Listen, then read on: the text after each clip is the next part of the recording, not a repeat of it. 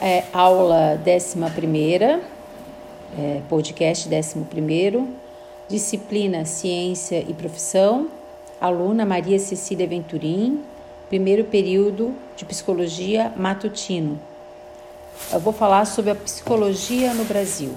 Essa profissão, regulamentada há apenas 59 anos no Brasil, pela Lei 4.119 de 1962.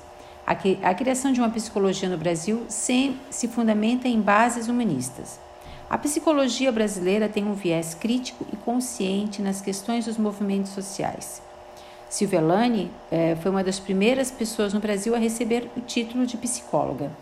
A psicologia atuou no movimento, em movimentos em prol dos direitos humanos, em prol da anistia, em prol da reforma sanitária.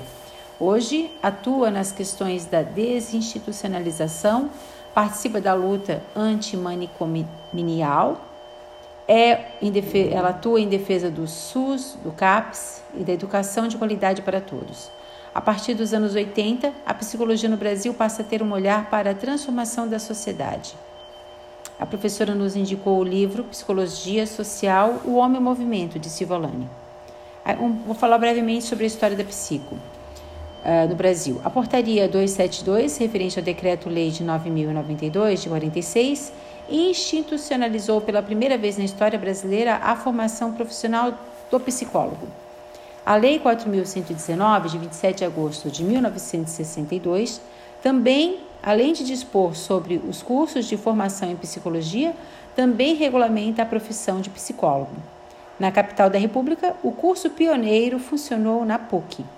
Em 1962, o parecer 403 do Conselho Federal de Educação estabeleceu o currículo mínimo e a duração do curso universitário de psicologia.